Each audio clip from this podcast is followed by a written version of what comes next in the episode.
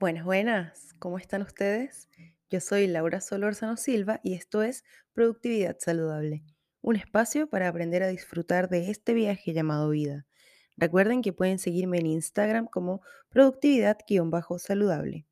En este espacio, semana a semana, entregaré pequeñas cápsulas para que conversemos sobre cómo ser productiva o productivo sin perder la cabeza. Porque la verdad es que a esta vida vinimos no solo a trabajar y acumular líneas en LinkedIn, vinimos también a disfrutar y a crecer. Comencemos.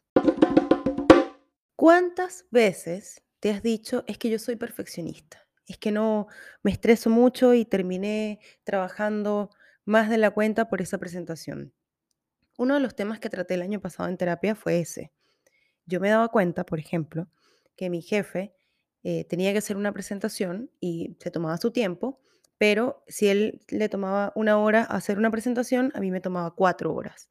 No porque no supiese, sino porque de verdad cuidaba cada detalle al mínimo. A la hora de presentarlo, las dos presentaciones eran igual de buenas porque lo que importaba era el contenido, solo que mi jefe se estresaba mucho menos que yo. Cuando lo traté con Ruth, una de las cosas que descubrimos era que había como esa necesidad siempre de perseguir un algo que no existía, ¿no? Un monstruito, como yo le puse de nombre. Dije, está este monstruo del perfeccionismo que solo crece y crece y crece porque en realidad tú nunca alcanzas esa perfección. También tuve otro jefe en un momento que me repetía constantemente que lo perfecto es enemigo de lo bueno. Y cada cierto tiempo recordaba esa frase. Ayer, mientras hoy grabo esto un domingo, ayer sábado, Edu, mi novio, estaba hablando con una colega y justo hablaron de la frase. Y en el momento que Eduardo le dijo, pero ya va, busquemos el origen de la frase, yo recordé que lo había visto en la universidad cuando estudiábamos falacias. ¿Por qué? Como ya les he comentado, yo estudié filosofía. Y recordé que eh, Voltaire tenía algo que ver con esto, así que busqué busqué en, Google y llegué a, a Wikipedia y recordé, ahí me vino a la cabeza la clase de la falacia del nirvana. ¿no? Voltaire dice en un aforismo, lo mejor es enemigo de lo bueno, evidentemente esta frase ha cambiado con el tiempo, pero lo que les quiero hablar es el, un falso dilema que es la falacia del nirvana, ¿no? O como también se conoce, la falacia de la solución perfecta, es decir, es pensar que para cada problema existe una única y perfecta solución. Y la vida no es así. Había otro filósofo cuyo nombre ojalá pudiera recordar en este minuto. Creo que era Hume, o bueno, la verdad no recuerdo quién era, así que no prefiero no decir, pero había un filósofo que decía también que en el momento de presentarse un problema, el, el ser humano tomaba una decisión y esa era la única decisión y la mejor decisión probable en ese momento. Es verdad que con el tiempo, mirando hacia atrás, puedes decir, uy, pude haber resuelto esto de forma distinta.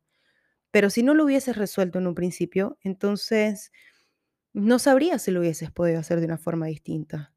El perfeccionismo, y esto es algo que yo repito constantemente en mis talleres, es uno de los principales disruptores de la productividad, porque en lugar de enfocarte a terminar una tarea y pasar a la siguiente, quieres que esa tarea sea perfecta y nunca estás, con, nunca estás feliz con ese resultado.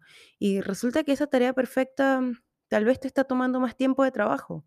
¿Y a qué costo estás haciendo esa cosa, entre comillas, más perfecta?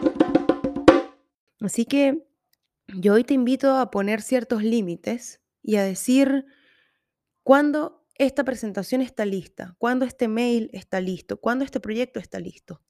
Y les pongo un ejemplo. Si yo hubiese esperado a tener la imagen perfecta, el, el, diseño perfecto, el guion perfecto para este podcast, les prometo que no hubiese salido nunca. La muestra de que yo soy una perfeccionista en recuperación es este podcast. Si ven mi Instagram, verán todos los aciertos y desaciertos que he tenido, pese a que trabajo en marketing digital. Lo mismo con distintos audios o con los otros episodios. Pero la reflexión que yo quiero que se lleven hoy después de este episodio es, ¿vale la pena de verdad ser perfeccionista? ¿Disfrutas el proceso o estás en un constante estrés? En el próximo episodio quiero contarles sobre Dos viajes que me tocó organizar en mi trabajo, uno para Japón y uno para Tailandia, que suenan muy fancy y suenan muy guau, y lo fueron, pero los procesos fueron completamente distintos porque uno me enseñó y me reconfirmó que lo perfecto es enemigo de lo bueno. Así que eso es todo por hoy. Y si te gustó este nuevo episodio, compártelo. Envíaselo a esa persona de tu círculo de amigos que es súper perfeccionista. Suscríbete y dale like. Recuerda seguirme en Instagram como productividad-saludable. Yo soy Laura Solórzano Silva y esto es todo por hoy. Muchas gracias.